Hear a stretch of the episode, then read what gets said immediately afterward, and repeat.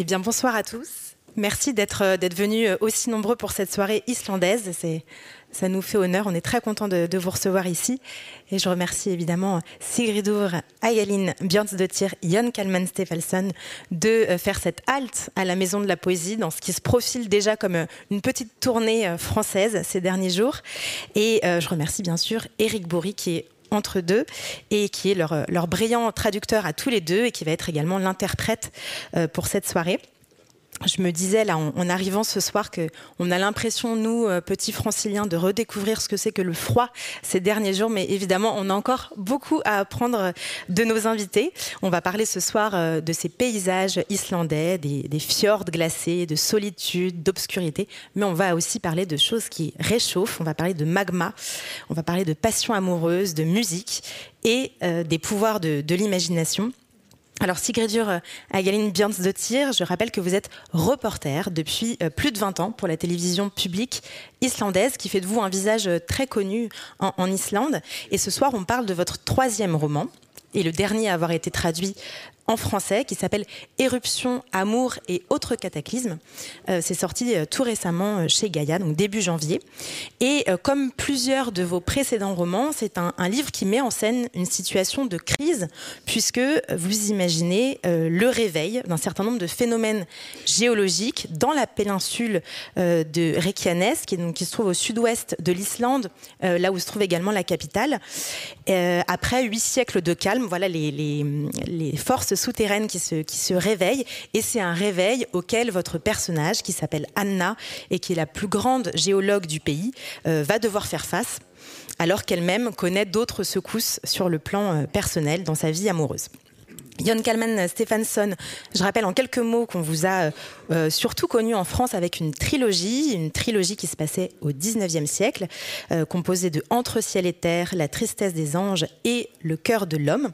Ensuite, il y a eu plusieurs euh, de nombreuses autres parutions et entre autres un livre superbe qui s'appelle ton absence n'est que ténèbres qui avait reçu euh, le prix de la littérature étrangère en 2022 c'était sorti chez grasset.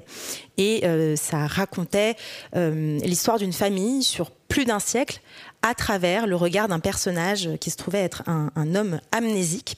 Et cette question de la mémoire on la retrouve euh, dans ce dernier livre le dernier avoir été traduit en france mon sous-marin jaune euh, traduit par eric bourrier donc également et euh, qui est sorti également là en tout début d'année aux, éditions christian bourgois. Et je disais qu'on retrouve la, la question de la mémoire dans mon sous-marin jaune. C'est le livre peut-être le plus autobiographique le plus ouvertement autobiographique que vous ayez écrit jusqu'à présent.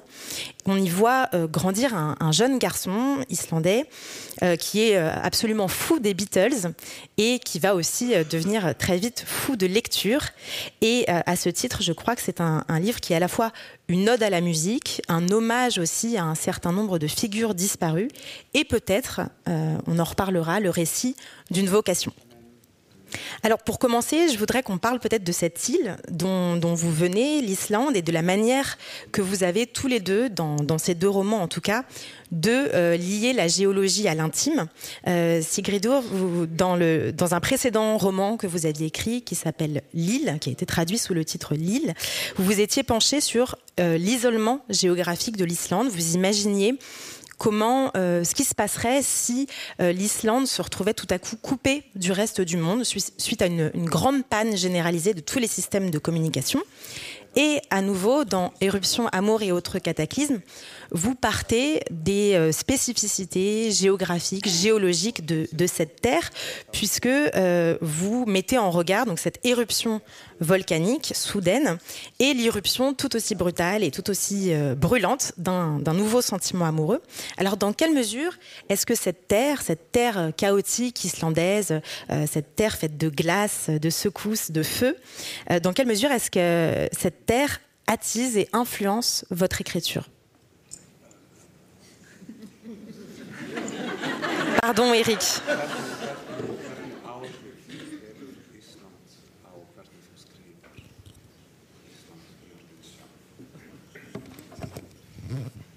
Gott kvöld, bonsoir. Takk fyrir að bjóða mér og okkur. Merci beaucoup de m'avoir invité ici. Bonsoir. Um, ég held að um, það, það er enda bara áhugavert að bara í dag þá fann ég bók í Galinjani bókabúðinni eh, þar sem að fjallaði um franskan könnuð sem kom til Íslands á 19. Quoi Pourquoi Galinjani. Calignan, ok. Euh, Aujourd'hui, j'ai trouvé un livre, c'est assez intéressant. Aujourd'hui, j'ai trouvé un livre dans une librairie euh, dont moi je connais pas le nom, mais bon, euh, un livre sur un, un explorateur français qui est venu en Islande au 10, 19. 19e siècle. Ég hafði aldrei heyrt um hann áður en hann hétt held ég Javier Marnier eða eitthvað svo leiðis. J'a- J'avais euh, jamais entendu parler de lui, mais il s'appelle Xavier Marnier. Marnier. Og, og hann sagði einhver, einhver, eftir hann kom heim frá Íslandi þá sagði hann eitthvað á þá leið að e, það eru tengsl á milli e, skáldskaparins í fólkinu og landslagsins og, og byrtunar og loftsins sem þau anda að sér sem er ekki hægt að segja frá í neinni bók. Et en rentrant d'Islande, euh, à son retour en France, il a dit qu'en Islande, il y avait un lien entre euh, la géologie du pays, les volcans et l'âme des gens, entre la géologie et la poésie. Så glemte ég bara Og sem er ekki hægt að lýsa í bók. Og sem sagt, já. qui est impossible à décrire dans un livre. C'est clair? Ce que je raconte? Ouais Ok. Þannig að það var frakki á 19. öld sem var löngu búin að, komast að þessu löngu áður en Íslendingar gerði það. Et en fait, euh, tout ça pour vous dire qu'un Français au 19e siècle avait compris cette chose euh, bien avant que les Islandais eux-mêmes la comprennent. Og ég held að, að við gerum okkur ekki alveg grein fyrir því sjálf uh, hvað við erum tengd landslægin í kringum okkur. Et je pense que nous, les Islandais, on ne se rend pas forcément compte euh, justement à quel point nous sommes liés au paysage qui nous entoure. Ég held að víða í Evrópu þá uh, sé fólk farið að upphefja náttúruna og, og, og dyrkana landslægið í kringum sig.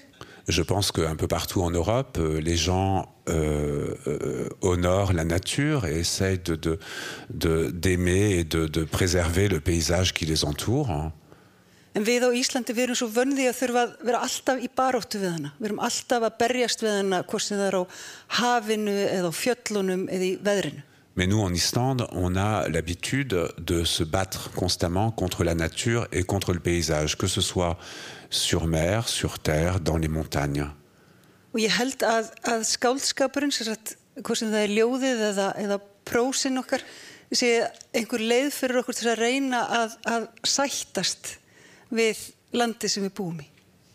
Et je pense que euh, la poésie, l'écriture, que ce soit des poèmes ou de l'écriture, de la littérature, euh, c'est peut-être un moyen pour nous d'essayer justement de faire la paix avec ce paysage menaçant et cette nature menaçante qui nous entoure. Og það má kannski segja það að þegar maður eh, býr í landi sem er eiginlega bara eldfjallagarður sem stendur upp úr hafinu. Et on peut dire que, on peut peut-être dire que le fait de vivre dans un pays qui, en réalité, n'est qu'une chaîne de montagnes qui dépasse de l'océan, er on sait qu'on peut, on sait que ces volcans peuvent vous péter au visage n'importe quand. af. Euh, alors, la seule solution, justement, c'est peut-être d'écrire et d'écrire de la poésie plus particulièrement pour pouvoir survivre à ça. En tout cas, l'une des lignes de force de ce livre, je crois que c'est euh, la manière dont vous mettez en, regard ces forces euh, de la nature et, du souterrain qui sont à la fois des forces de, de destruction, mais aussi des forces de création. Vous vous rappelez que l'Islande euh, doit tout à ces éruptions qui en fait font grandir le pays. Les coulées de lave font s'agrandir le pays sans cesse.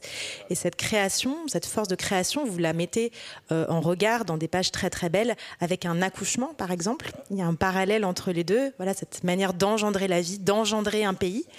Euh, et ça a aussi peut-être quelque chose à voir avec la création littéraire. Voilà, c'est quelque chose qui, qui émerge tout à coup euh, et qu'on retrouve aussi euh, chez vous, Jon Kalman Stephenson. Je crois que ce livre, il a aussi quelque chose du surgissement mon sous-marin jaune, puisque je crois que vous étiez en train d'écrire un tout autre roman quand il s'est en quelque sorte imposé à vous. Donc ça, c'est peut-être une première question que, que je voulais vous poser.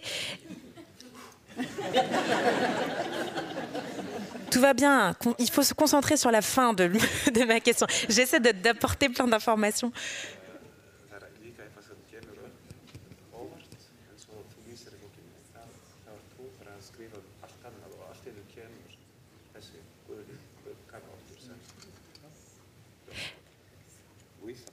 Je peux y aller.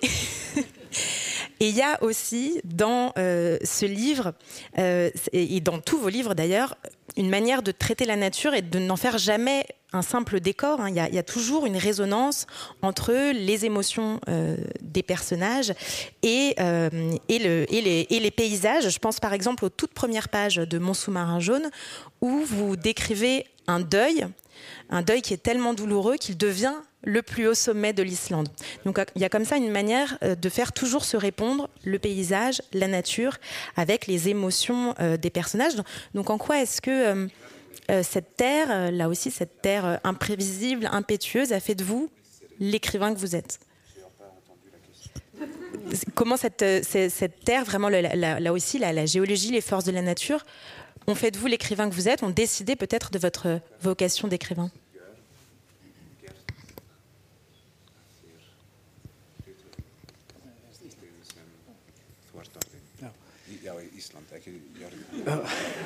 Oui, je lui parle de l'Islande parce que je lui dis cette terre, mais oui, c'est l'Islande.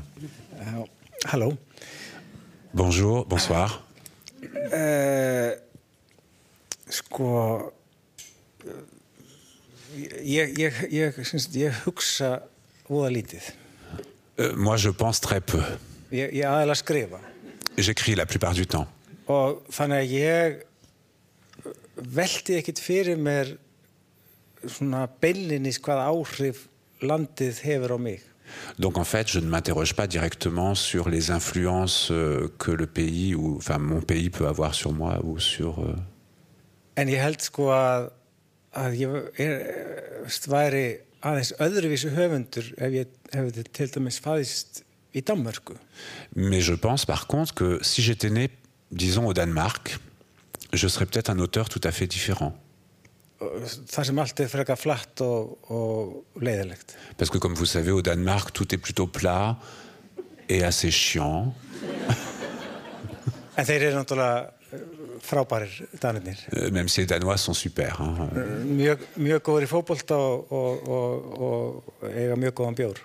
Ils sont très bons au foot et ils font de la bonne bière. En sko, en ég held að, veist,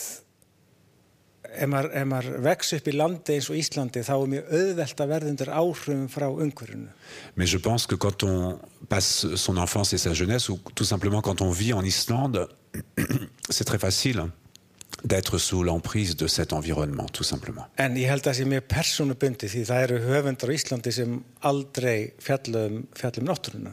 Mais je pense que c'est en même temps quelque chose de très euh, lié à une personne, enfin c'est très personnel, en fait c'est très individuel parce qu'il y a aussi des écrivains qui n'écrivent jamais sur la nature islandaise. Sem er bara fínt. Ce qui n'est pas gênant, hein, c'est pas un défaut. En ég held samt að þeir hafa mótast af þessu landslægi Euh, Malgré tout, ces écrivains, ils ont quand même été façonnés par ce paysage et par cette nature. Uh,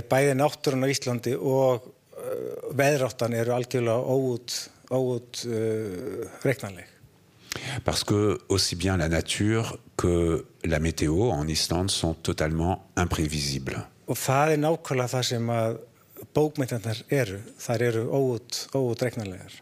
Et ça correspond exactement à ce qu'est la littérature. La littérature est absolument imprévisible.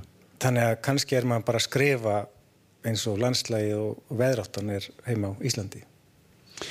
Peut-être que finalement, j'écris de la j'écris de la même manière que se comporte la nature et, le, et le, la météorologie, la météo en Islande.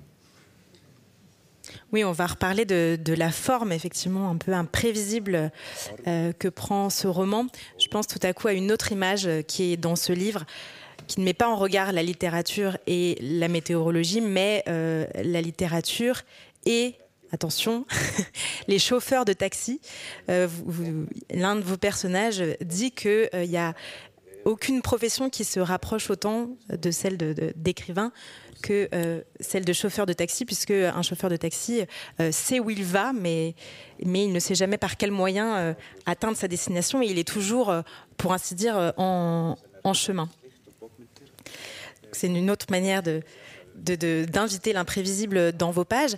Euh, vous dites que certains euh, écrivains ne s'intéressent pas du tout à, la nature et à cet environnement, mais vous, vous y intéressez depuis très très longtemps. Et d'ailleurs, l'une des révélations de votre vie et de votre vocation qui apparaît dans Mon sous-marin jaune, elle vous vient non pas d'un écrivain, mais d'un scientifique, par la voix d'un scientifique, qui est Carl Sagan, Carl Sagan, cet astronome euh, américain euh, qui, a déclenché une sorte de déclic chez vous. Quel, quel électrochoc est-ce que ça a été euh, la découverte de cet astronome et de ce qu'il racontait euh, en termes de vulgarisation scientifique à la télévision?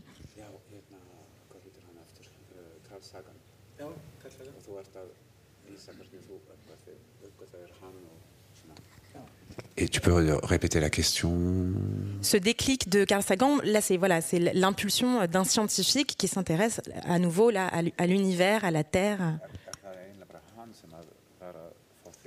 Sko, já.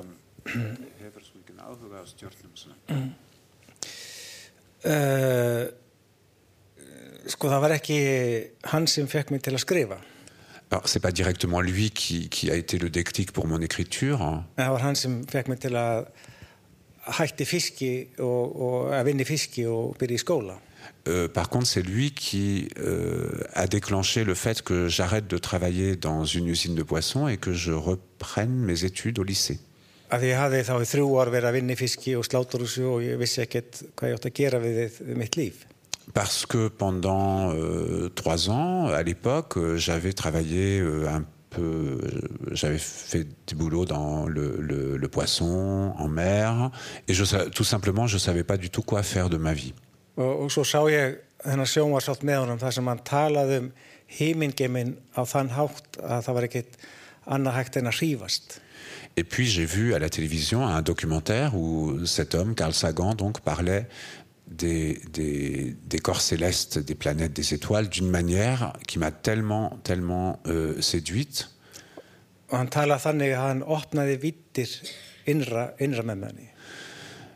Il parlait d'une manière qui a ouvert des de nouvelles dimensions à l'intérieur de moi.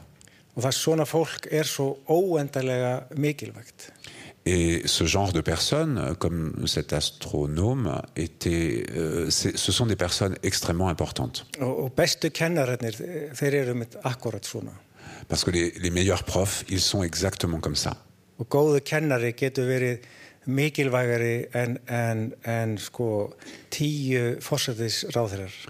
Et un bon prof peut être plus important que dix premiers ministres.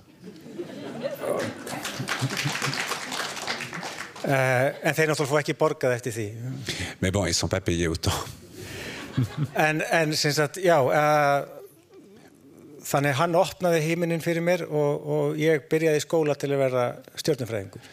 Mais donc voilà, cet, ce, cet astronome, il, il m'a ouvert le ciel et grâce à lui, j'ai repris mes études. Je, suis, je me suis inscrit au lycée. En, en það smá samar komst ég að því að, að þeir himnar og, og, og, og þær veraldir sem hann var að opna fyrir mér þeir voru ekki í starffræðinu heldur í orðunum.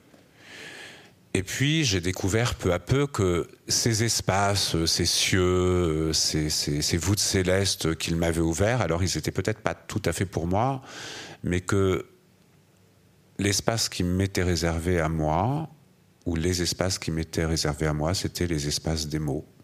Þannig að ég ætla að vera stjórnumfræðingur til þess að uppgöta nýja heima. En résumé, j'avais envie de devenir astronome pour découvrir de nouveaux univers. En inni mér beigð rítöfundurinn til þess að byrja að skrifa og skapa þannig nýja heima. Mais en moi, il y avait un écrivain qui attendait de se mettre à écrire pour créer de nouveaux, pour créer de nouveaux univers. Og, og djúft inn í þessum heimi uh, Kapotur. Et dans les profondeurs de, ce, de cet univers-là, de ces univers que j'ai créés, voguait un sous-marin jaune.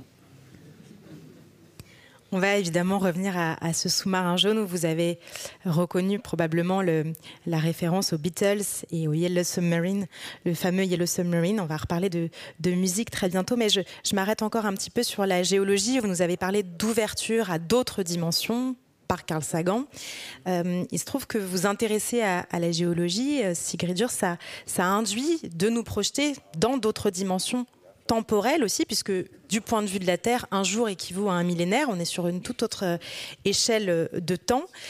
Et d'ailleurs, c'est ce qui pose problème euh, aux, géologues pour leurs prédictions, c'est que c'est très difficile de, détecter des mouvements qui sont beaucoup plus longs, qui, prennent des décennies.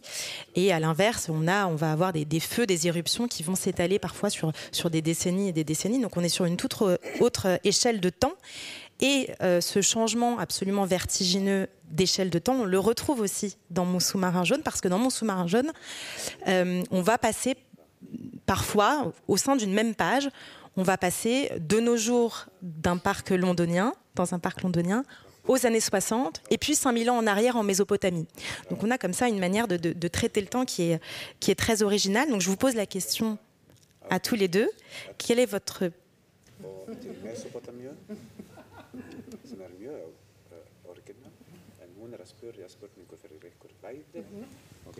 En résumé, je voudrais vous entendre parler du temps, de votre rapport au temps et de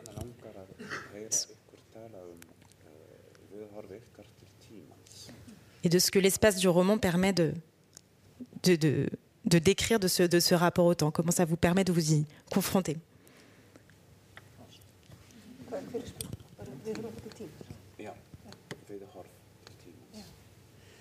Það er mjög frelsandi að, að skrifa meðal annars vegna þess að það leysir einhvern veginn upp öll lögmál í heiminum. Euh, il y a quelque chose de très libérateur à écrire, tout simplement parce que on a l'impression que ça dissout toutes les grandes lois du monde. C'est Oh. clair ça? Ouais. Og, og maður breytist eiginlega í, í, í tímavel, það sem maður, maður skrifar eh, er eiginlega tímavel, maður, maður, maður getur farið þangað sem maður vil. Et quand on écrit, on se change à machine à voyager dans le temps et on peut aller là où on veut.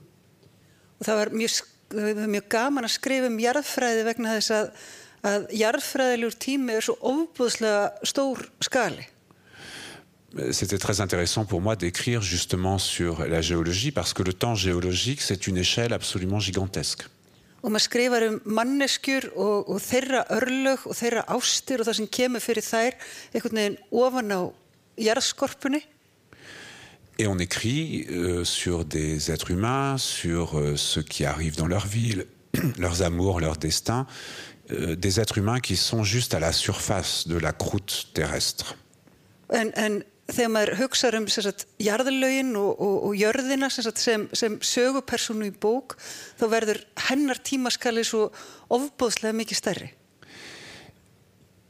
Mais quand on pense à la Terre en tant que presque personne, c'est-à-dire avec les différentes couches géologiques, on comprend que l'échelle géologique n'a rien à voir avec l'échelle de la vie des gens qu'on décrit dans le livre. Og við verðum eiginlega bara einhver svona rekord eða, eða augnablik í tíman. Euh, Ce qui fait que nous, les êtres humains et aussi nos personnages, deviennent simplement de petits grains de poussière hein, en regard du temps. Og maður átt að segja á því að, að, að, að jörðin þarf ekkit á okkur að halda. Við skiptum jörðina svo litlu máli. Et on comprend que la Terre, en tant qu'être humain, n'a pas du tout besoin de nous et que euh, nous lui sommes parfaitement, elle nous est parfaitement indifférente, c'est-à-dire nous ne comptons, nous ne comptons absolument pas pour elle. Et pour moi, euh, il y a là-dedans une sorte de consolation.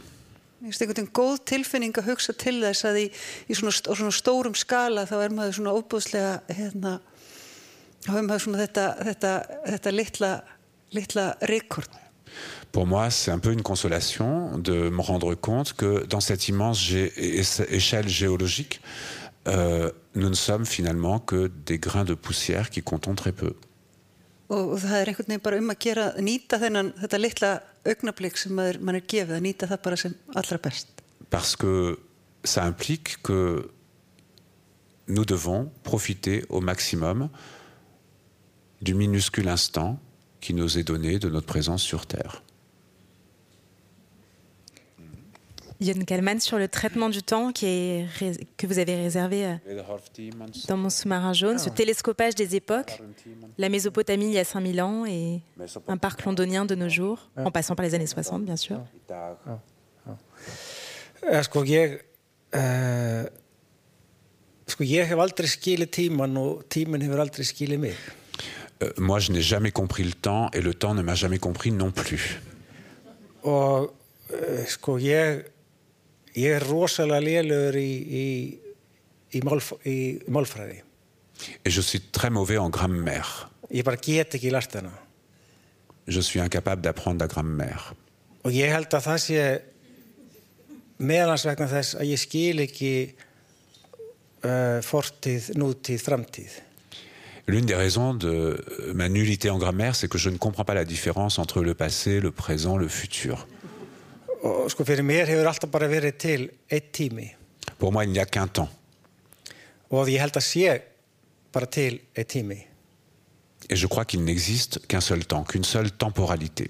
en við bara svona í örvætingu uh, í þeirri örvætingu að reyna að skilja verölduna Mais nous, les êtres humains, comme nous essayons désespérément de comprendre le monde, svona uh, reyndum að pakka honum inn í eitthvað sem við skildum on essaie de l'envelopper dans des catégories que nous comprenons.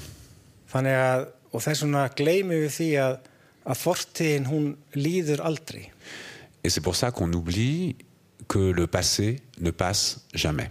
Það er að segja að jafnveg þó hún gleymist, þá er hún alltaf inn í okkur á einhvern hátt.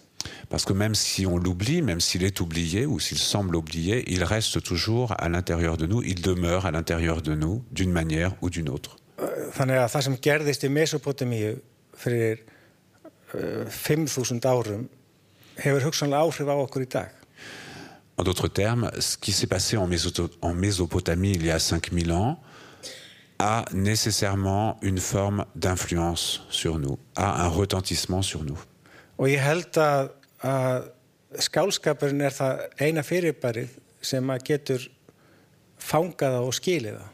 Et je pense que euh, la poésie et la littérature, euh, c'est le seul phénomène hein, qui soit capable de d'en rendre compte, de oui, d'en rendre compte. Og ég held að, að skálskapurinn, má ég segja skálskapurinn? Já, skálskapurinn. Já, já, þú mátt segja það. Að því að já, skálskapurinn er bara svo fallet orð. Et je pense que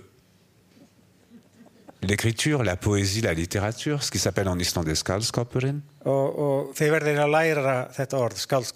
C'est un très beau mot en islandais. Il faut que vous appreniez ce mot, vous les Français, skaldskapur. Parce qu'à chaque fois que je dis le mot skaldskapur, c'est un mot qui veut dire tout. Og, og skálskapur er held ég það eina sem að skilur heiminn? Et je crois que skálskapur, c'est la seule chose qui, compre qui comprend le monde. Einu sinni heldur við, eða oft heldur við, að vísindin geta útskýrt heiminn. Ég verða að útskýra eins samt skálskapur. Ah. Skálskapur en islandais, c'est tout processus d'écriture. Littéraire, poésie, euh, c'est tout processus d'écriture, c'est création. Ok. Ah. Euh, y compris le sexe, dit-il. Il ajoute le sexe aussi. D'accord. Skilja heiminn. La science considère qu'elle comprend le monde. Og við höfum alltaf, við höfum í 300 ár reitt okkur á vísindin. Et depuis 300 ans, grosso modo, on essaie de se, de, de, de, se, de s'arrimer à la science, de se baser sur la science. Og síðustu hins vegar 15-20 árum hafa ótal uppgötanir syngt okkur það að við vitum ekki neitt? Euh, depuis, euh, disons, 50, 60 ans, il y a eu, nous avons fait des tas de découvertes qui nous ont montré que, en fin de compte, nous ne savions rien et que par conséquent, nous ne savons toujours rien. Er er.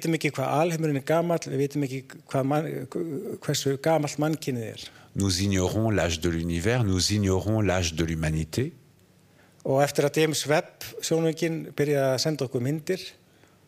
James Webb Yeah. Euh, et après que la, la sonde James Webb euh, a commencé à nous envoyer des images, hein, að þá er, er heimsmynd okkar stöðugt að breytast? notre euh, image de l'univers est constamment, enfin, est en constante transformation. Og þannig að við erum að vita það, við erum fyrst að átta okkur á því, það sem skálskapurinn hefur alltaf vitað. Et donc nous commençons seulement maintenant à comprendre ce que le scout scapper, la poésie, la littérature, a toujours compris, er er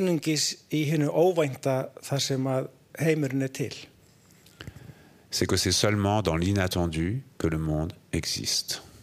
Er um. Euh, c'est ma réponse sur le temps.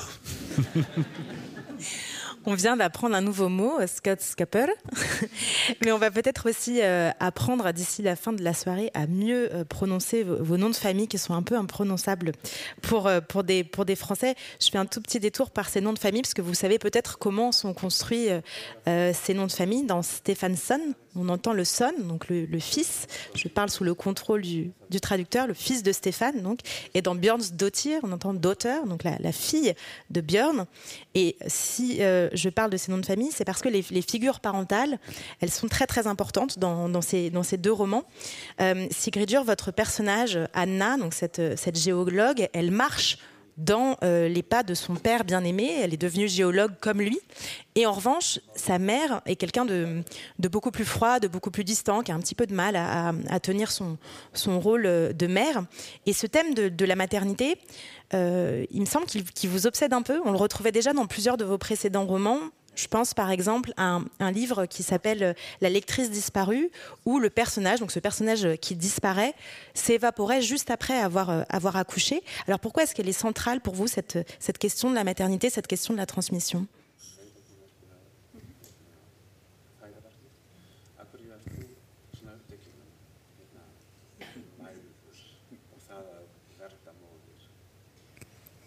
Um, það er, að, að það að verða móðir, það er, það er eins og eldgús, það er eins og að, að, að verða fyrir náttúruhamförum. Euh, ben, je pense que tout simplement le fait de devenir mère, c'est, euh, on peut le ressentir comme une éruption. Það er mjög skrítið að vakna upp við það að vera ekki lengur aðalsöguhetjan í sinni eigin sögu. C'est très bizarre de se réveiller un matin et de ne plus être l'héroïne principale de sa propre histoire eða sínu eigin lífi. et de sa propre vie aussi, le personnage principal de sa propre vie.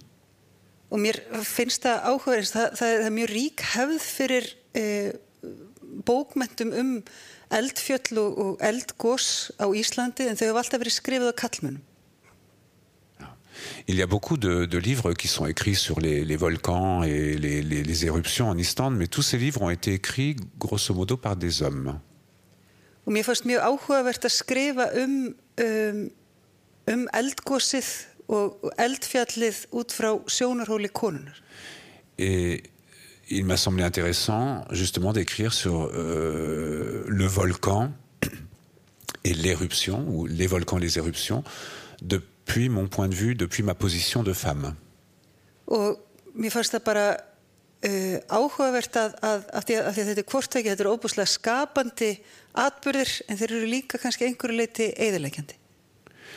Je trouvais ça intéressant parce que justement le volcanisme euh, engendre des événements extrêmement euh, créateurs, mais évidemment ce sont aussi des forces destructrices. Og það er mikið skrifað um það hvað, að, að, hvað það getur haft neikvæð áhrif á fólk og kannski sérstaklega konur að, að eignast bönn. Et on n'écrit pas forcément beaucoup non plus sur euh, les côtés négatifs que peut avoir la maternité sur les gens et évidemment surtout sur les femmes. Þetta eru stórkoslega hlutir, þetta eru, þetta eru, þetta eru, þetta eru stórkoslega, þetta er það besta sem kemur fyrir mann í heiminum, en það eru líka skuggahliður og það er gott að fjalla um þær. Parce que la maternité, évidemment, c'est la meilleure chose qui puisse nous arriver au monde, mais il ne faut pas non plus faire totalement abstraction des, des côtés sombres. Mér finnst einfallega áhugavert að skoða það frá báðum hliðum, frá uh, bæði björtu hliðinu og skuggahliðinu. Bæði. Björtu hliðinu og skuggahliðinu. Et je trouve que c'est intéressant d'observer ce phénomène de la maternité des deux côtés, justement, du côté lumineux et du côté plus sombre. Og ég held líka að, að bara fjölskyldur eru stórkostlega flókin og áhugaverð fyrirbæri að, að, að skoða. Je crois aussi que les, les familles sont des, des, des phénomènes extrêmement complexes et intéressants, des objets d'étude.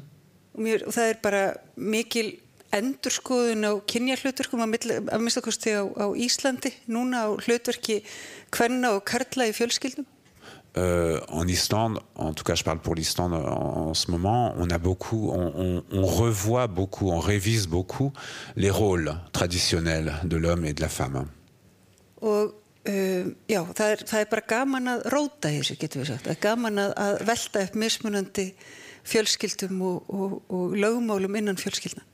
Et c'est intéressant d'aller fouiller un peu dans tout ça, d'aller un peu explorer les différents rôles, la façon dont les rôles se, jouent ou se distribuent dans les familles, dans différentes familles. Yann Kalman, dans Mon sous-marin jaune, ce petit garçon qui vous ressemble beaucoup, il a 7 ans au moment où, la mère meurt. Et il va grandir donc auprès d'un père qui est un homme assez euh, taciturne, euh, qui est maçon, qui est joueur de bridge, et puis qui est un petit peu enfermé dans le silence, dans l'alcool, euh, probablement dans son chagrin aussi. Mais autant le, le petit garçon que, vous décrivez essaie à tout prix de rejoindre par les mots, par la pensée, sa mère, euh, par la lecture de la Bible en particulier, autant il me semble que ce livre est peut-être un, moyen de retrouver ce père et peut-être de lui pardonner. Qu'est-ce que vous lui devez à cet homme?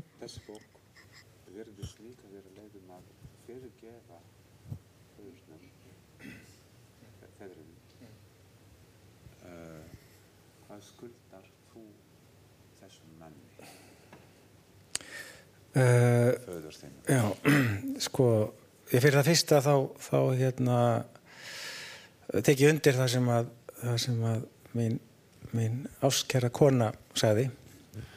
Uh, D'abord je veux uh, comment dire souscrire au propos de mon adorée femme.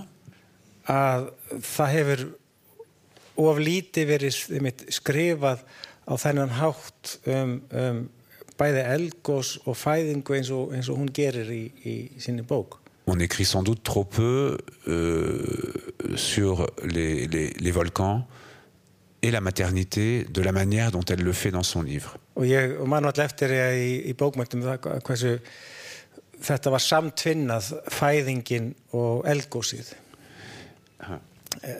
Hversu, hversu samtvinnað þetta var fæðingin og elgósið.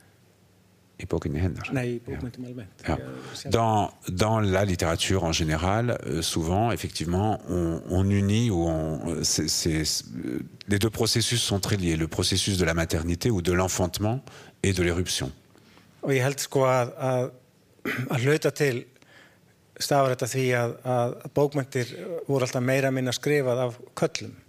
Et je pense que c'est peut-être parce que euh, la littérature, jusqu'à il y a assez peu, a été surtout écrite par des hommes. Af köllum. Ou plutôt, pour être plus précis, l'histoire littéraire a été écrite par des hommes. Er.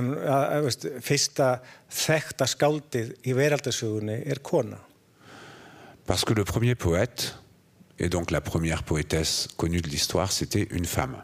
En þegar maður les bókmyndasögur sem voru skrifaðar á síðastöld far maður á tilfinninguna að konur hafi valla kunnað að skrifa.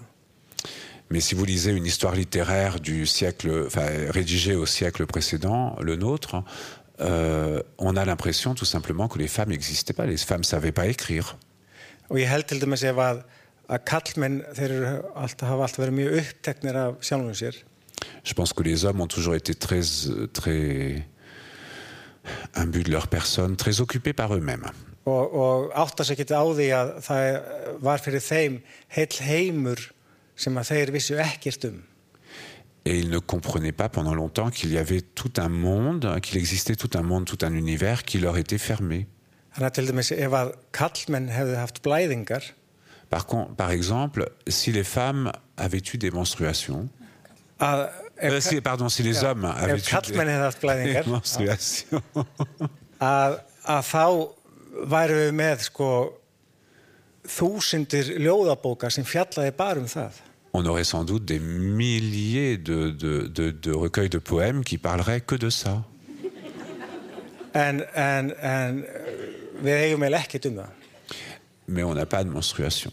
Uh, en hins vegar, já, uh, hvað ég skulda föðu mínum. Alors, pour répondre à la question sur ce que je dois à mon père, Sko, þessi bók er, það er rétt, hún er mjög sjálfsæfisöguleg. alors c'est vrai, ce livre est très autobiographique.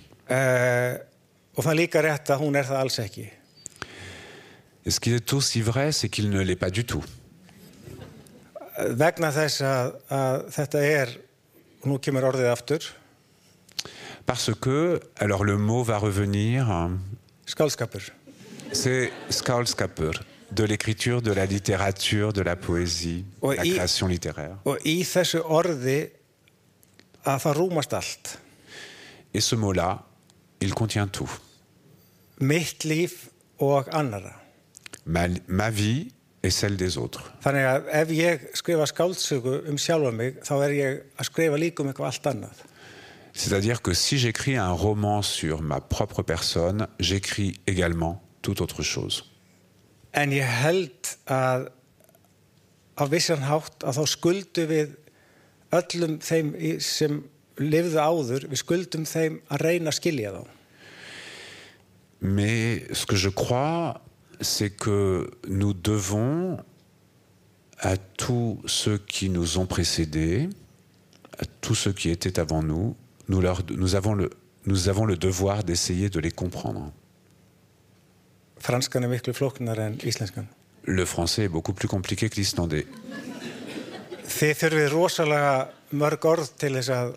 On a besoin de beaucoup de mots pour penser. Mais c'est vrai, oui, oui. Við þurfum bara eina setningu. En Islande, on pense avec une phrase. Ça suffit. En, en sko öll þ- eigum, eða mörg eigum við einhvern í fortíðinni sem að við erum sár út í. Mais nous avons tous, la plupart d'entre nous, des choses du passé euh, qui nous causent des souffrances. Og sem við eigum kannski erfitt með að fyrirgefa. Et aussi, et donc des choses qui peut-être, enfin, que peut-être nous avons des difficultés à pardonner. En ég held að við skuldum þeim og okkur það að reyna að skilja hvers vegna hlutinni voru eins og þau voru. Mais je crois que on doit à ces personnes du passé qui peut-être nous ont d'une certaine manière nui, d'essayer de comprendre pourquoi ils ont agi comme ça, oui, pourquoi ils ont agi comme ça, et pourquoi ils ont fait ce qu'ils ont fait? Þannig að við skuldum þeim og okkur það með öðrum orðum að reyna að sjá verölduna með öðrum augum en okkur eigin. Nous leur devons et nous nous devons d'essayer de voir le monde autrement qu'avec nos propres yeux. Og það er aftur það sem að skálskapurinn getur gert og gerir. Et ça, c'est à nouveau ce que la littérature, la poésie, skálskapur, peut faire et ne manque pas de faire. Elle nous montre nous-mêmes à travers d'autres yeux, un autre regard. Que ce soit mon père à moi ou vos pères. Le père, euh, c'est l'un des disparus de, de ce livre, mais ça n'est pas le seul. C'est un- vraiment un livre qui est, qui est peuplé de fantômes. On en croise de très nombreux dans Mon sous-marin jaune. Euh, des amis d'enfance, euh, des voisins qui ont disparu et aussi un chanteur euh, célèbre comme John Lennon. Et cette proximité avec la mort, il me semble qu'on l'a retrouve dans, presque tous vos, livres, avec cette manière euh, qui, est, jamais macabre hein, d'ailleurs de, fréquenter les cimetières, de faire parler aussi les défunts. Euh, est-ce qu'écrire, c'est euh, s'adresser aux morts pour vous?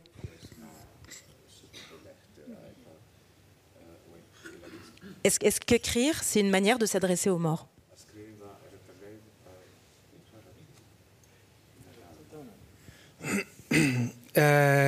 Já, ég held að það sé alltaf þannig að, að, að, að þegar maður skrifar þá er maður líka að tala við þá dánu. Oui, oui. Oui, euh, je crois que c'est tout le temps comme ça. À chaque fois qu'on écrit, euh, on, on, entre en dialogue avec les morts. En ég held líka að, að okkar líf séu einhver leiti samtal við þá sem eru farnir. Mais je pense aussi que notre vie est un dialogue ou une conversation avec ceux qui nous ont quittés.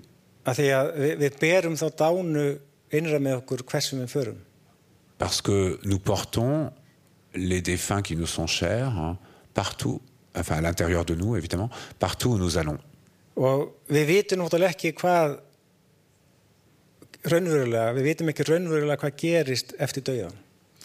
Et évidemment, nous ne savons pas exactement ce qui se passe après la mort.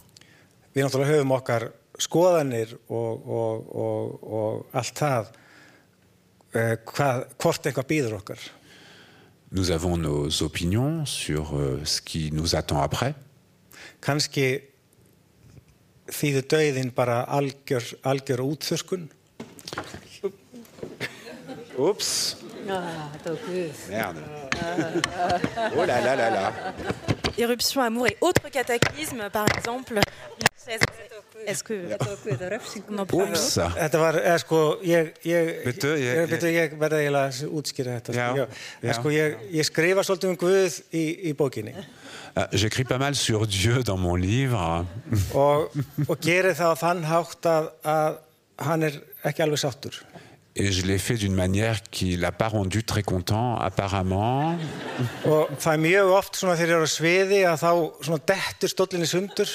Et c'est très souvent, ça arrive très souvent quand je suis sur scène que, que la chaise euh, sur laquelle je suis assis se casse d'un seul coup. Ou que quelqu'un a mis de, du vinaigre dans mon verre, par exemple. Euh, alors, qu'est-ce qu'il disait Je ne sais plus moi-même. já, já, akkurat.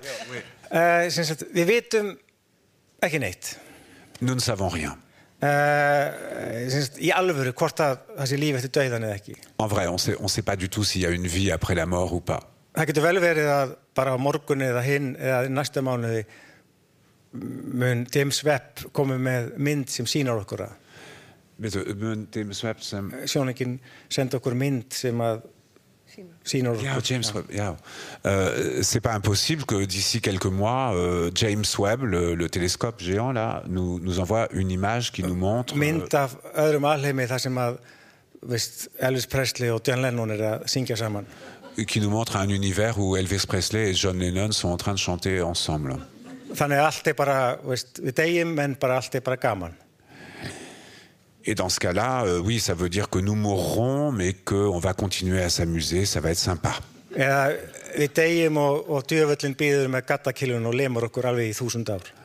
Ou bien que nous mourrons et que le démon attend avec une matraque avec du fil de fer euh, barbelé et nous, nous frappe pendant mille ans.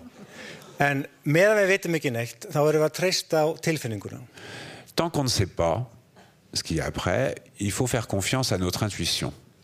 Eða eins og þessi frábæra Coke-auðlýsing saði, you can't beat the feeling. Ou bien, comme l'a dit une super pub de Coca-Cola, you can't beat the feeling. Og við höfum þá tilfinningar mörg okkar að henni lifandi, þeir eru, nei henni, henni dánu, þeir eru einhver staðar, einhver staðar. Mais nous avons tous quelque part le sentiment que les défunts, ils sont quelque part, quelque part. Og meðan við höfum þá tilfinningunu, þá skulum við tala við þá. Et tant qu'on a cette impression, tant qu'on a ce sentiment que les défunts sont quelque part, il faut continuer à leur parler. Að þá vera þeir síður einmanna og þá veru við síður einmanna. Euh, ça leur permet d'être moins seuls et à nous aussi. Sigridur, euh, on parlait de, la mort, de ce qu'il y a peut-être au-delà ou pas. Et la mort, elle hante aussi votre livre, Éruption, Amour et autres cataclysmes. Il y a la mort des parents de la narratrice qui, qui intervient dans, le livre, et puis aussi la mort de tous ces êtres humains disparus à travers les siècles à cause de, des catastrophes géologiques. Est-ce que ça vous fait peur, la mort, et est-ce que écrire, c'est une manière pour vous peut-être de vous en approcher? Er Ég var aldrei hrættu döðan, ég var eiginlega aldrei hrættu neitt. Euh, en fait, j'ai pas peur de la mort. Euh, en fait, j'ai jamais eu peur de quoi que ce soit. Uh, og það fyrsta, sem, fyrsta tilfinningi sem ég fann fyrir þegar ég egnaðist uh, eldri dóttu mína. Le premier sentiment que, que j'ai eu quand j'ai eu ma, quand j'ai donné naissance à ma fille aînée. Það var ótti við að, það var bara ótti, það var ótti við að deyja. Eða þú? Já. Là, j'ai eu peur de la mort. Og bara í fyrsta skipti, þetta var bara, þetta var mjög uh, áhrifamikið og, og skrítið. C'était la première fois que je ressentais une peur et c'était évidemment très puissant et c'était très bizarre pour moi de ressentir ça. Og þá áttaði mig á því að, að, að það að, að elska er að lifa í stöðum óta. Et c'est à ce moment-là que j'ai compris, donc à la naissance de ma fille, que aimer, ça implique justement de vivre dans une peur permanente. Og um, ég held að sko, um, ég er ekki hrætt við að deyja sjálf en, en ég er einhvern veginn hrætt við að, að heimatnir hverfi. Alors j'ai pas peur de mourir moi-même. Par contre, ma peur c'est que des univers disparaissent. Og, og ekki bara þessi heimur sem við, sem við lifum í heldur líka bara heimatni sem er býr til í, í samskiptum okkar við börnun okkar, við fólki sem við elskum. Quand je dis des univers, c'est pas seulement euh, notre monde, mais aussi les univers que nous construisons dans nos, dans nos échanges, par exemple avec nos amis, avec nos enfants, avec nos familles. og, uh, og ég held líka bara að, að sá ótti sem mörg okkar finna fyrir í dag um, um, um bara hvernig heimurinn okkar hvert hann er að fara Et je pense aussi que la peur qu'on qu qu peut ressentir aujourd'hui, euh, quand on regarde la manière dont pas mal de choses se passent dans le monde. Það er ekki endilega það að við séum hrætt um það að, að deyja sjálf, heldur að, að heimurinn okkar deyji með okkur. Ce n'est pas une peur de notre propre mort, mais c'est plutôt la peur que que notre monde meurt. Pas seulement nous, mais notre monde, notre univers. C'est clair hein? ouais. En d'autres termes, que notre civilisation soit en train de voir sa fin, ou voit sa fin, tout simplement.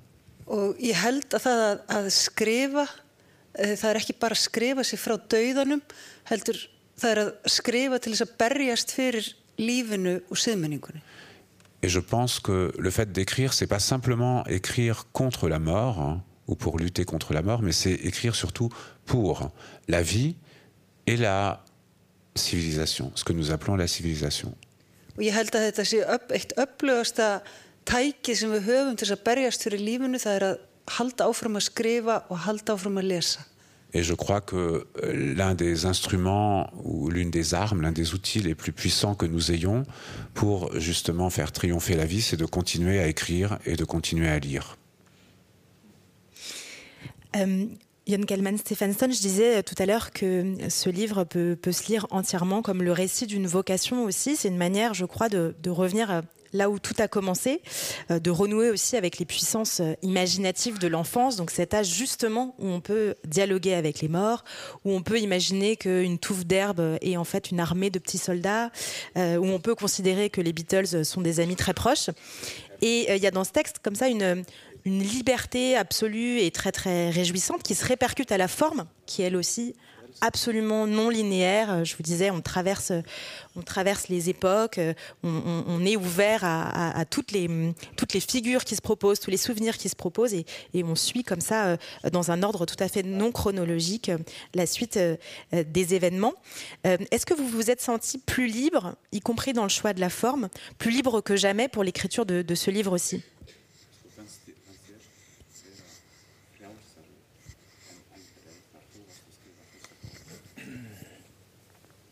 Uh, já, mér, mér, mér, svona, mér líður nú oftast bara alveg bærilega þegar ég er að skrifa. Oftast. Bærilega. Euh, en général, je me sens plutôt bien quand j'écris. Og í þeim skilningi að, að mér finnst ég, já, mér finnst eins og allt sé mögulegt. Dans, dans le sens, quand je dis ça, c'est plutôt bien dans le sens où euh, tout, tout m'est ouvert, tout est possible quand j'écris. En sko það það bæði frelsandi og ógnvekjandi að, að finna eða hafa þessa tilfinningu. Et euh, ce sentiment, il est aussi libérateur que quelque part presque menaçant. Af því að uh, stundu líður manni, stundu líður manni eins og maður fyrsta lagi hafi ekki nægan tíma Euh, parce que d'abord, quelquefois, on a l'impression qu'on n'aura pas assez de temps. Og öðru lagi að maður ná ekki að fanga allt það sem maður, allar þessar möguleika sem maður skinnjar með uh, sínu tungumáli. Et deuxièmement, que euh, on n'aura pas la capacité de, de capturer, de, de- d'envelopper toutes les possibilités que nous offre nos- notre langue. Af því kringum okkur þá, þá víbra og suða þúsundir alheima sem býða þess að verða að orðum. Parce que autour de nous bourdonnent et cliquettent des milliers d'univers qui n'attendent que d'être mis en mots. Og maður hefur bara eitt blíjant. Et on n'a qu'un crayon à papier. En ég man eins og þegar ég var að skrifa þessa bóka þá, uh, jú vissulega það var, það var, það var stundum mjög gaman. Je me souviens que quand j'étais en train d'écrire ce livre, oui, il y a des moments où vraiment je me suis bien amusé. Uh, og það er einhvern veginn svona fór saman, veist, uh, einhver, einhver stjórnlis gleði og möguleikar og sorg. Stjórnlis, stjórnlis gleði, möguleikar og sorg. Il y avait à la fois, euh, je sentais à moi, en moi à la fois une joie incontrôlable, une foule de possibilités, d'opportunités, et en même temps de la tristesse.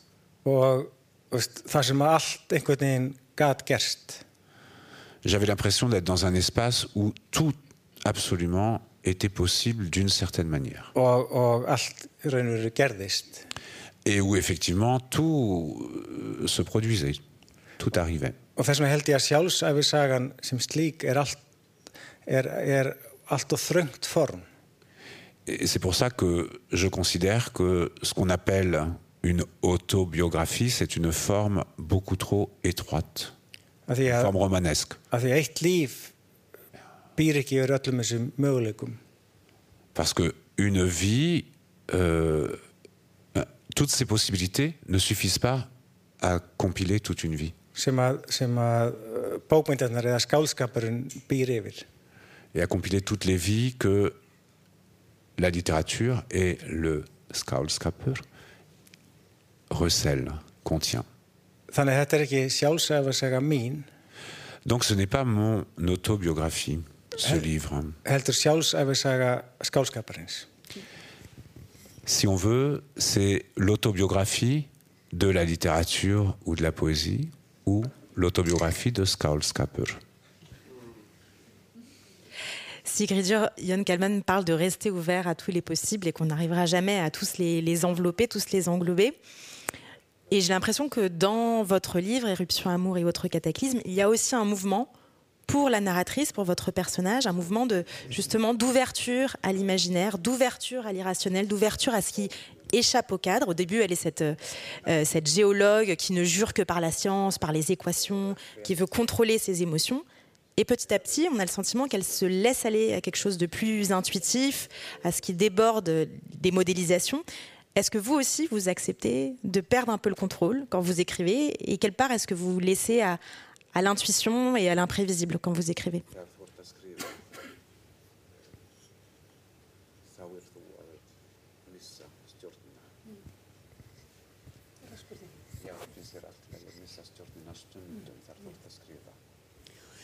Um, ég er, er bladamæður eða fréttamaður í, í hinu lífinu mínu. Alors, dans mon autre vie, je suis journaliste.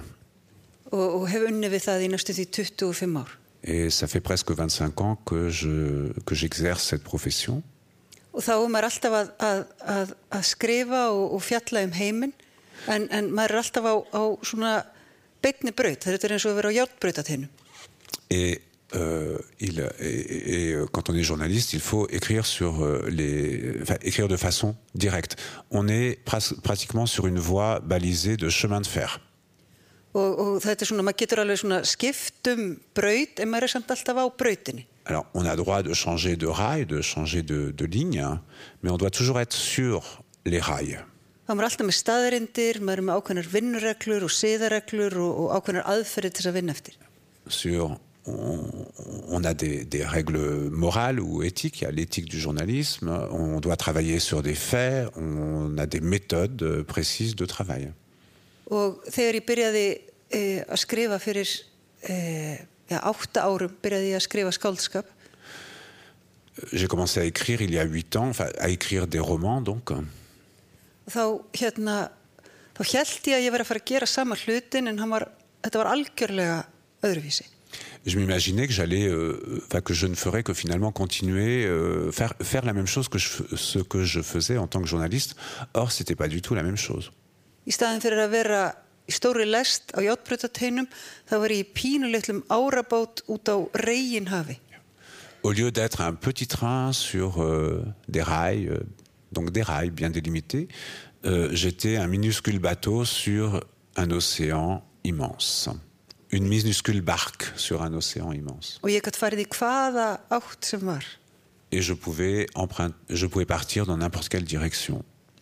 Og uh, það fylgir því ótrúlegt frelsi og, og stjórnlaus skelving.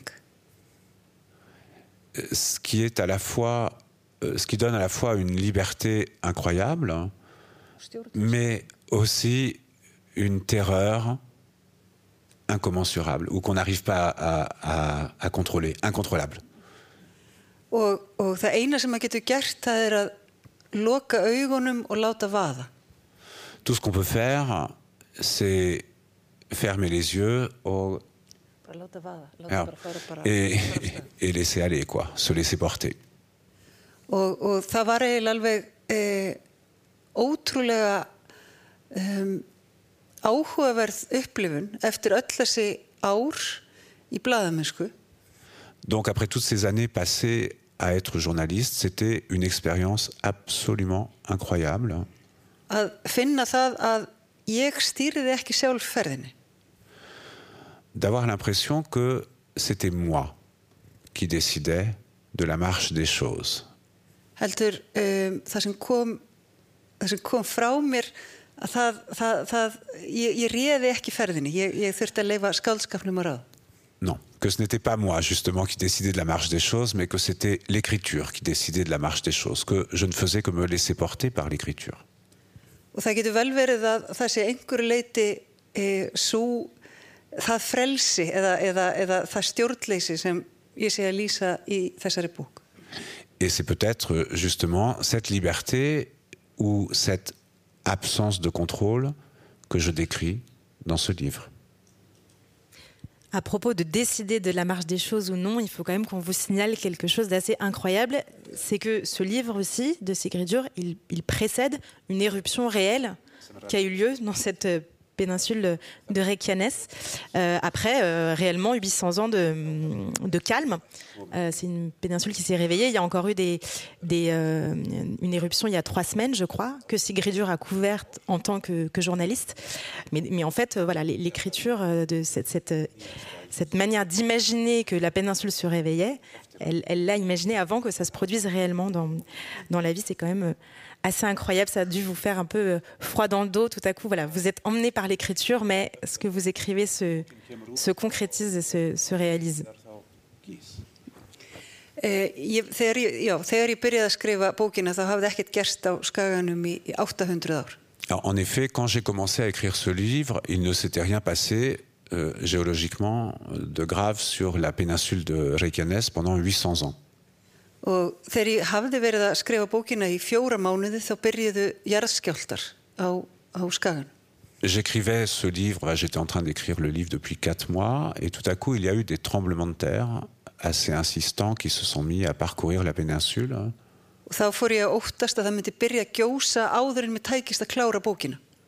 Et là, j'ai eu un, je me suis dit, ah, il risque d'y avoir une éruption avant que je termine le livre.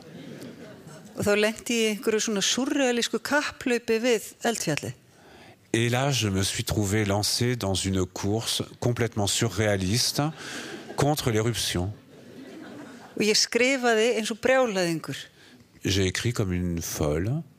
En, en, en sagt, þetta tókst sér sett og, og, og bókin kom út í november og svo byrjaði að gjósa í mars. Mais j'ai réussi, mon livre est sorti en novembre et la première éruption s'est déclenchée en mars. Þar sem það. À deux kilomètres de l'endroit où elle se déclenche dans le livre. Hmm. Og það var, e, já, það var, það, það var eiginlega bara, við vorum On était en résidence d'écriture dans l'est de l'Islande avec Jón Kalman. Et ce, ce, cet endroit en Islande, c'est celui où il y a le moins de, de, de volcanisme.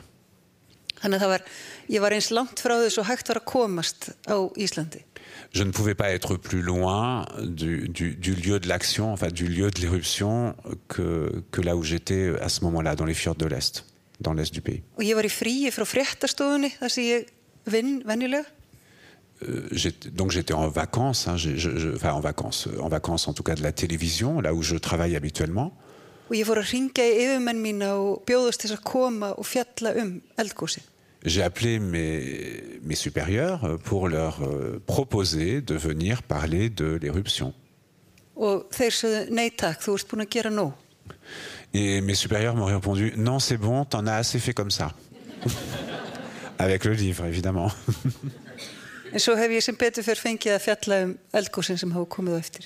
Mais heureusement, euh, j'ai été autorisé à parler à la télé des éruptions qui ont eu lieu après. Mér finnst mjög gaman að gera fréttur um eldgós. Parce que j'adore faire des reportages sur les éruptions.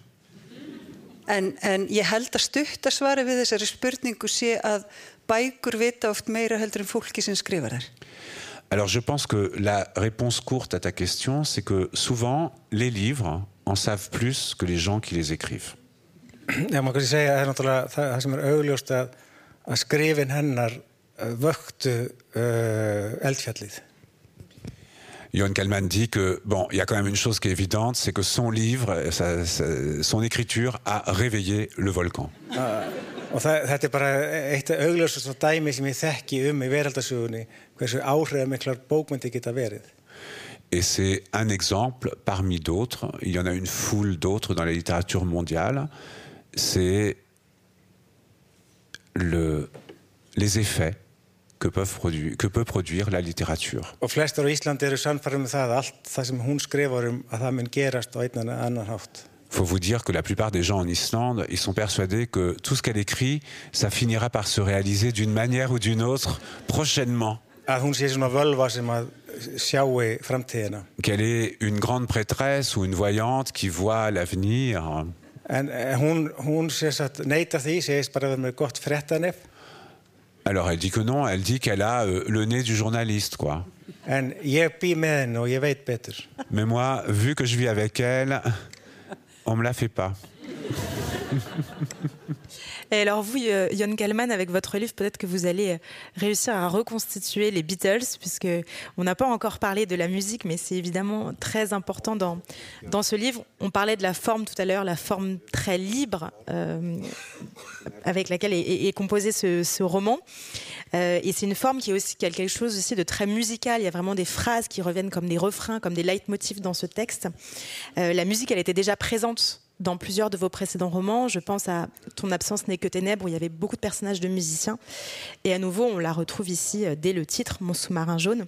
Alors, quel est le rôle de euh, la musique dans votre vocation de Paul McCartney en particulier, qui est un personnage très important de ce livre? Et quel rôle est-ce que ça joue dans votre écriture aujourd'hui?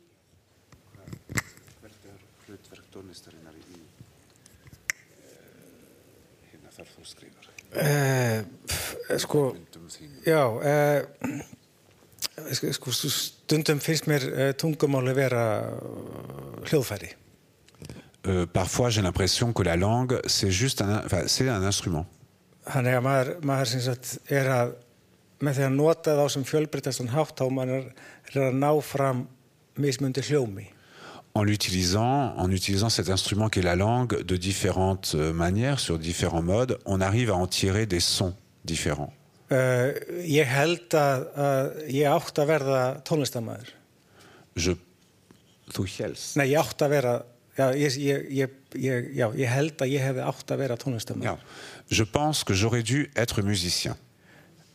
En það var, var einhver sko raung stilling í, fram, í framleyslunni.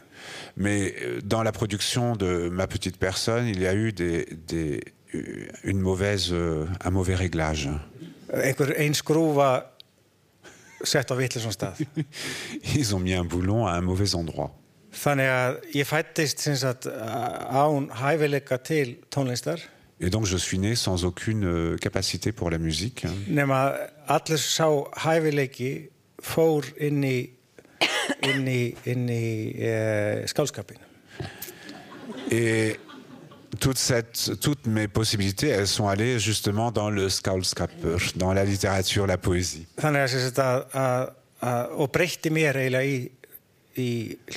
Ce qui euh, a eu pour effet de me transformer en instrument. Er er. Et si bien que quand j'écris, en réalité, ce que je compose, c'est une mélodie.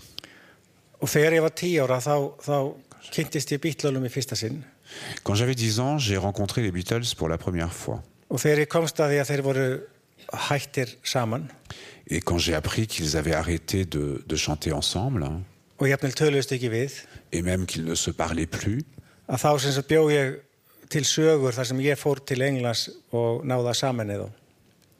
me, je me suis inventé une histoire euh, dans laquelle j'allais en Angleterre et je réussissais la prouesse de les réunir.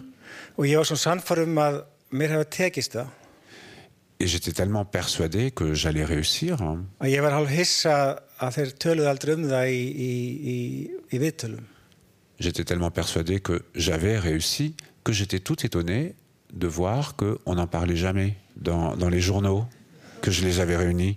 þannig ég er eiginlega, þessi bók er svona í aðra röndin að þá er ég bara snúið tilbaka og, og saman eða aftur Et donc dans ce livre, je reviens à la charge et j'essaye à nouveau de les réunir, les Beatles.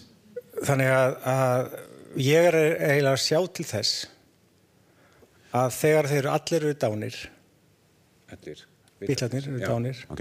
Euh, J'essaie de m'arranger pour que euh, lorsqu'ils seront tous morts, les Beatles, að þá er það fyrsta sem ekki er að, þeir byrja að spila saman aftur hinum megin la première chose qu'ils feront, c'est que euh, quand ils vont se retrouver de l'autre côté, chez les morts, hein, c'est qu'ils vont se remettre à jouer ensemble. Donc, euh, ayez hâte d'aller à leur concert.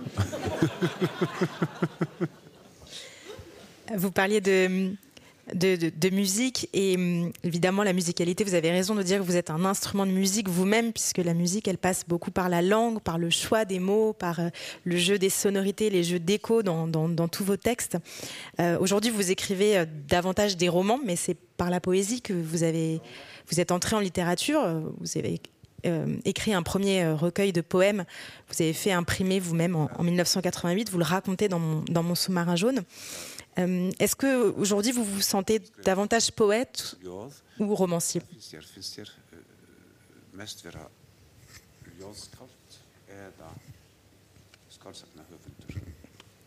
Já, ég er, það er bara mjög stutt svar Eh, ég er ljóðskáld sem að skrifa skálsugur La réponse est très courte. Je suis un poète qui écrit des romans. og, og veist, ég er bara ekki að hugsa uh, ekki í ljóðum en ég hugsa svolítið með lógík ljóðsins Je ne vais pas dire euh, que, que je pense en poème, que je pense en poésie, mais disons que je pense sans, sans doute avec une logique qui est celle de la poésie, celle du poème. dagstæðlega Euh, c'est mon quotidien. Je, je, fais ça tout, comme ça. C'est comme ça. C'est pour ça que je me perds constamment, que j'oublie des tas de trucs et que je fais des tas de conneries. Parce que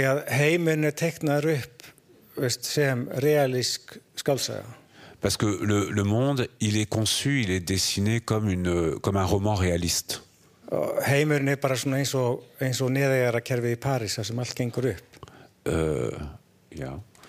Euh, Þannig séð. Il dit le, le, le monde est, est comme le, le, le, système de métro euh, à Paris.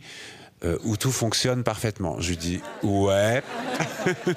Í þeim skilningi að þetta er eitthvað sem þú getur lært á og ratað eftir. Euh, je dis ça dans le sens où on peut l'apprendre et on peut se diriger, on peut s'orienter avec le système du métro. Si vous pensez, si vous avez la pensée du poème, la pensée poétique, vous vous trompez constamment de, de métro, de train.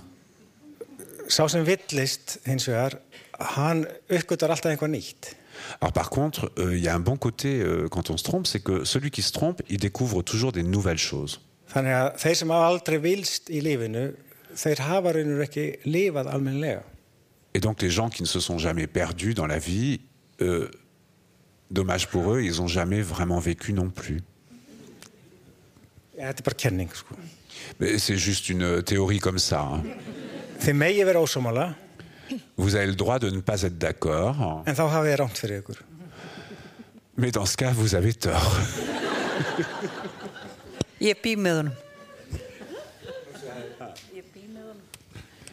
Et dire que je vis avec lui.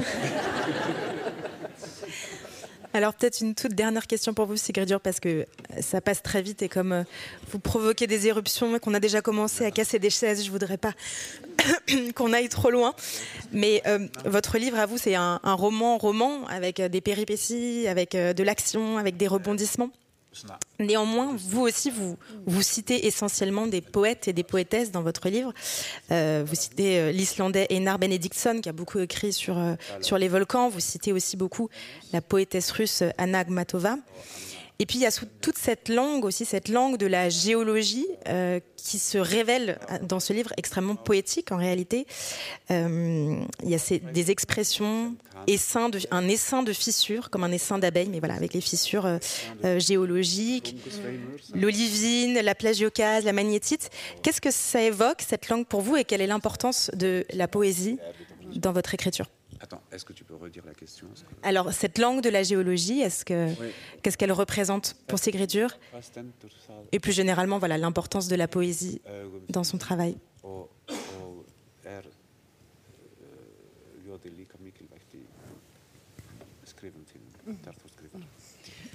Já, ég, uh, þegar ég, ég fekk þessa hugmyndum að skrifa um ástina og eldgós og, og nota það sem nota eldgósið sem svona myndlíkingu fyrir ástina. Að þá vissi ég að þetta það var svona hætt að þetta er Ég er búin að í klukkustund mm. euh, Quand j'ai commencé à écrire, en fait, j'avais envie d'utiliser effectivement euh, l'éruption euh, et l'amour, de, de, de, les utiliser comme métaphore l'une ou l'un de l'autre. Þá vissi ég að það var svona hætt að þetta er klísukent Et je savais qu'il y avait un danger, c'était de sombrer dans le cliché.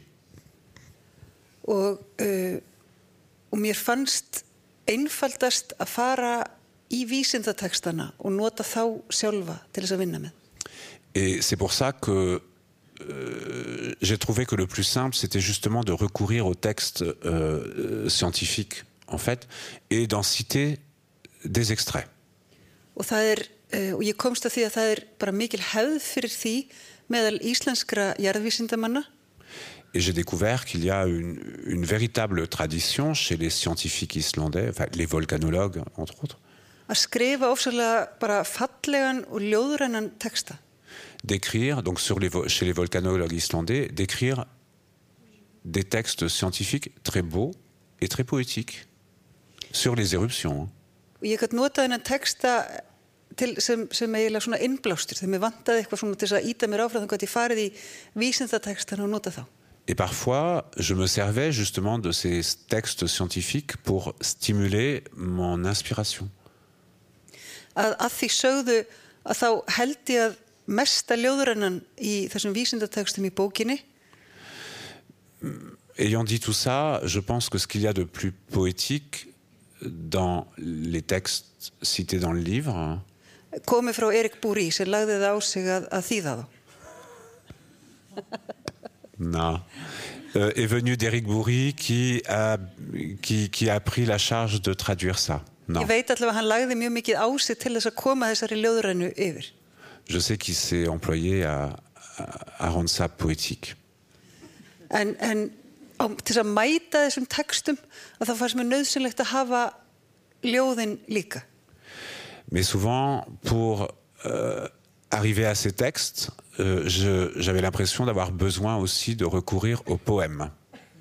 Og ég var mjög, já það, það, var, það var eitt af því sem ég langaði til að gera var að, var að tengja sér ljóðurenna vísindateksta við ljóð um vísindaleg fyrirbæri.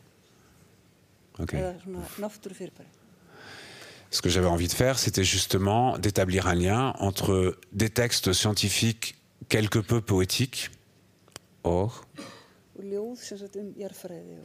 et des poèmes qui parlent de géologie.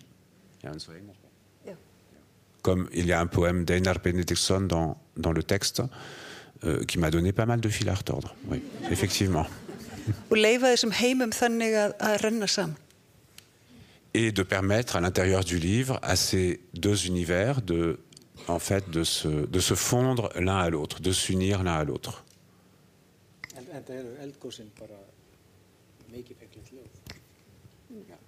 D'ailleurs, le poème Éruption est un magnifique poème. Mais il vous reste plus qu'à le découvrir. Vous pouvez acquérir les livres juste devant la salle. Je pense que des dédicaces seront possibles. Et moi, je vous remercie infiniment tous les trois pour vos réponses. Éric Bourri d'avoir suivi ce, ce rythme et tous les deux pour vos réponses.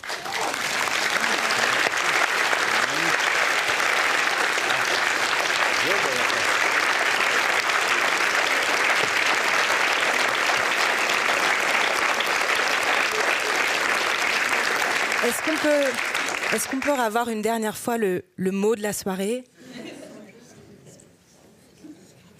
Si vous avez des carnets ou des téléphones, alors le mot en question c'est Skauld Skapur. Skauld, ça veut dire un poète, et Skapur, ça vient de Skapa, qui veut dire créer, c'est-à-dire toute création poétique. Euh, ce qui fait que le. Pardon? Ouais. SK, A accent, mais l'accent, c'est pas grave. Vous cherchez ça dans le dictionnaire, c'est bon, vous trouverez. Ou sur Internet. S-K-A-L-D S-K-A-P-U-R. S-K-A-L-D S-K-A-P-U-R.